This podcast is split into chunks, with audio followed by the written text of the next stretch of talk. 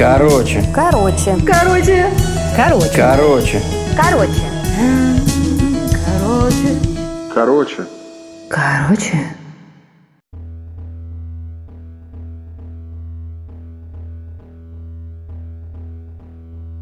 Моя ситуация была совершенно запутанная и одновременно глупой.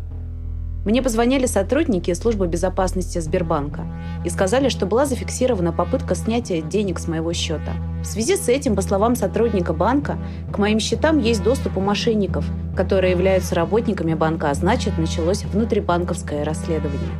Ну и, конечно же, по статье 183 УК РФ я не могу разглашать никому данные о нашем разговоре. Также я должна совершить ряд действий. Конечно, я усомнилась в законности этих действий, о чем сказала сотруднику службы безопасности. Тогда мне сказали, что сейчас со мной свяжется сотрудник полиции. Так со мной связался еще один человек. И вы не поверите, позвонил он действительно с номера, который отражался в разделе «Контакты» УВД по городу Москве. Далее, на протяжении 9 часов 9 ноября 2020 года и 6 часов 10 ноября 2020 года со мной на линии оставался сотрудник якобы Сбербанка. Он прослушивал все мои разговоры и постоянно угрожал статьей 183. Сотрудник утверждал, что меня снимают на камеры, и мне необходимо фиксировать все фамилии людей, которые будут со мной контактировать. Эти данные будут занесены в протокол – как только меня одолевали сомнения, мне снова звонил офицер полиции. Теперь о моих действиях. Ну, первое. Я взяла кредит онлайн через личный кабинет Сбербанка, около 200 тысяч рублей. Деньги были переведены мной на новый резервный счет через карту, данные которой мне продиктовали мошенники. И я своими руками внесла данные о карте в свой валет на айфоне. Второе. Снятие денег со всех счетов Сбербанка и Тинькова. Около 150 тысяч рублей за 9 число и 80 тысяч за 10 число. Деньги были переведены мною на счета через банкоматы Сбербанка на номера Теле2. Да-да, мне сказали, что Теле2 – это прямой партнер Сбербанка, и поэтому таким образом сейчас формируется мой резервный счет – а данные этого счета у меня появятся в личном кабинете Сбербанка на следующий день после встречи с представителем службы безопасности. Ну и третье. Я объездила около шести банков, чтобы взять кредит. Но все банки мне отказали, так как ранее кредиты я не брала. На мой вопрос, почему мне все отказывают, мошенники сказали, что это исчерпание кредитного лимита, чтобы воришки из числа сотрудников Сбербанка не смогли взять деньги в других местах. Все мои действия координировали, как я уже сказала. Я была постоянно на прослушке, не выключала телефон, а если он выключался из-за переходов, мне сразу перезванивали, уточняя причину.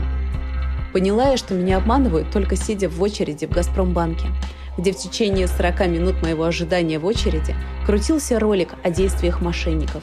Тут-то я и осознала, что со мной происходит ровно такая же история. Я вышла из банка, где мне снова не одобрили кредит, слава богу, и начала настаивать о встрече в Сбербанке по адресу Оружейный переулок. Я говорила, что незамедлительно требую встречи именно там. Мошенники, поняв, что я уже не соглашаюсь ни на какие уговоры, предлагали встретиться в кафе. И далее мне сказали, что меня обманули, и что теперь мне готовы отдать 150 тысяч рублей, если я отправлю обнаженную фотографию себя. Я отказалась и начала говорить, что буду писать заявление в полицию. Они лишь посмеялись и сказали, что я делала все своими руками. Так как я была на Трубной, первое, что я увидела в истерике, было отделение Сбербанка, куда я ворвалась, прося, крича о помощи. Спасибо сотрудникам, которые меня успокоили, дали отдельного человека, чтобы сходить в Теле2 и остановить перевод по счетам. Переводила я 10 числа около 80 тысяч рублей. Ну, если это будет возможно. Один счет удалось заморозить, но никто не знает, какая там сумма. Поэтому, скорее всего, деньги я не смогу получить обратно. После этого я вернулась в банк. Сотрудники Сбера на Трубной попробовали по номеру в валет определить карту, но, естественно, это невозможно. Уже вечером я пошла в полицию писать заявление. Вчера был день полиции, и это тоже было приключение, хотя надо отдать должное, что в конце концов опер со мной говорил адекватно. Заявление приняли, сказали, что будет заведено уголовное дело. Но понятно, что далеко не факт, что вообще кого-то найдут, не говоря уже о возвращении денег. Понятное дело, что денег я не верну. Кредит надо оплачивать. Помогли друзья, и уже сегодня кредит погашен. Теперь должна друзьям, хотя бы без процентов. Но хочется, чтобы люди, у которых кредитная история лучше моей, да и вообще любые люди знали об этой ситуации и как необходимо поступать. Все, что было сказано выше, я записала на следующий день после произошедшего. На следующую неделю мошенники связывались со мной дважды, предлагали встретиться и отдать часть денег, 200 тысяч, за секс. Во время разговоров было отвратно, ибо спрашивали меня об интимных подробностях. Оперативный сотрудник сказал назначить встречу с ними. Поэтому я продолжала с ними разговаривать, хотя накрывала меня с этих разговоров знатно. Самое смешное, что после второго звонка с мошенниками оперативный сотрудник предложил встретиться с ними на бокал вина – Опер предлагал встретиться и поговорить о деле дважды в неформальной обстановке. Короче, я слилась. Сказала, что не могу жить в таком напряге и поменяла номер. Оперативный сотрудник сказал, что приедет за симкой, чтобы его люди отвечали на звонки. Но так и не приехал. Короче, дело, видимо, в столе. Не знаю, завели уголовное дело или нет, но вот такая история.